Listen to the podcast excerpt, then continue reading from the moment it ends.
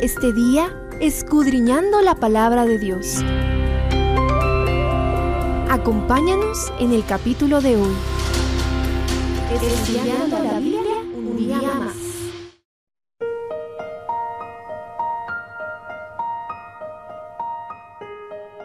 Jeremías 15 continúa el diálogo del capítulo anterior aumentando la intensidad hasta llegar a la desesperación del profeta. Estudiemos los errores humanos de la intercesión y la respuesta misericordiosa de Dios. Primero, los errores humanos. El capítulo inicia con una contundente respuesta de Dios a las anteriores súplicas de Jeremías. Entonces Jehová me dijo, aunque Moisés y Samuel se pusieran delante de mí, no estaría mi voluntad con este pueblo. Échalos de mi presencia y que salgan, declara el verso 1. La calamidad ya estaba determinada sobre Judá. Los daños de la apostasía eran irreversibles. Ante tal situación, Jeremías parece desesperarse hasta cometer tres errores. Primer error, egocentrismo. A partir del verso 10, Jeremías deja de lado la intercesión y empieza a preocuparse por él mismo. Sus ásperas quejas inician diciendo, ¡Ay de mí, madre mía, que me engendraste hombre de contienda y hombre de discordia para toda la tierra! El segundo error, autoconfianza. Muchas veces los hombres de Dios colocaron sus buenas obras como argumento para recibir respuesta a sus oraciones, como lo puedes comprobar leyendo algunos salmos. Jeremías no es la excepción. En el verso 16 alega que había recibido con gozo la palabra de Dios. En el 17 que había resistido a apartarse de una vida abstemia y que se había mantenido humilde ante el privilegio de ser el mensajero de Dios. La palabra de Dios, la temperancia y la humildad no solamente son buenas, sino vitales para el cristiano del tiempo del fin.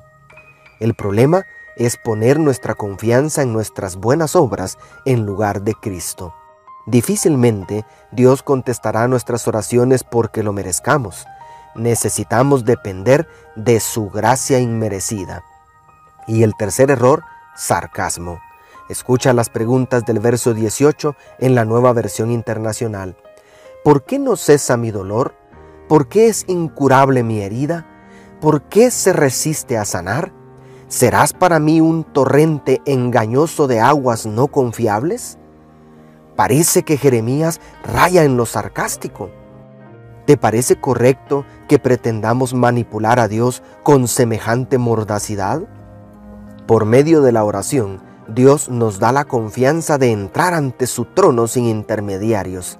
Pero no olvidemos que es Dios, el creador y sustentador del universo. Y ante su majestad celestial debemos manifestar temor reverente. Y segundo, la misericordiosa respuesta divina. ¿Cuántas veces hemos abusado de la confianza que Dios nos da en nuestras oraciones? Sin embargo, la respuesta de Dios contiene dos elementos que revelan la gran comprensión del Señor para con sus falibles siervos humanos. El primer elemento es una sutil reprensión para que el contrariado profeta cambie de actitud. Por tanto, así dijo Jehová, si te conviertes, yo te restauraré, y estarás delante de mí, y si separas lo precioso de lo vil, serás como mi boca. Conviértanse ellos a ti, mas tú no te conviertas a ellos, declara el verso 19. Y el segundo elemento, una confortante promesa ante las adversidades y te pondré en este pueblo por muro fortificado de bronce. Pelearán contra ti, pero no te vencerán, porque yo estoy contigo para guardarte, para defenderte, dice Jehová. Yo te libraré de la mano de los malos y te redimiré de la mano de los fuertes, dicen los versos 20 al 21. Fabuloso. Nuevamente los errores humanos quedan opacados ante la misericordia divina. ¿Qué estás esperando para orar?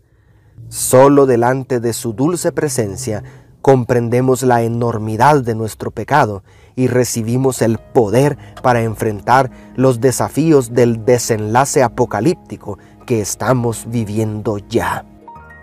Dios te bendiga, tu pastor y amigo Selvin Sosa.